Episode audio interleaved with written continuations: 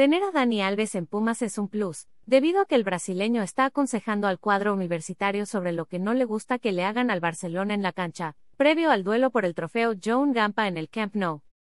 Nos ha dicho que les gusta, que no les gusta que les hagan en la cancha. Nos ha dado algunos tips y somos bastante afortunados de tenerlo de nuestro lado, comentó Carlos Gutiérrez. Los Pumas tuvieron este día su segundo entrenamiento en el Centro de Alto Rendimiento de San Cugat. El mediocampista aceptó que Pumas está motivado para enfrentar a los Blaugrana y admitió que lograron una rápida adaptación. Muy motivados por jugar este partido, por lo que representa el Barcelona y creo que nos adaptamos bien. Estamos muy bien para enfrentar este partido.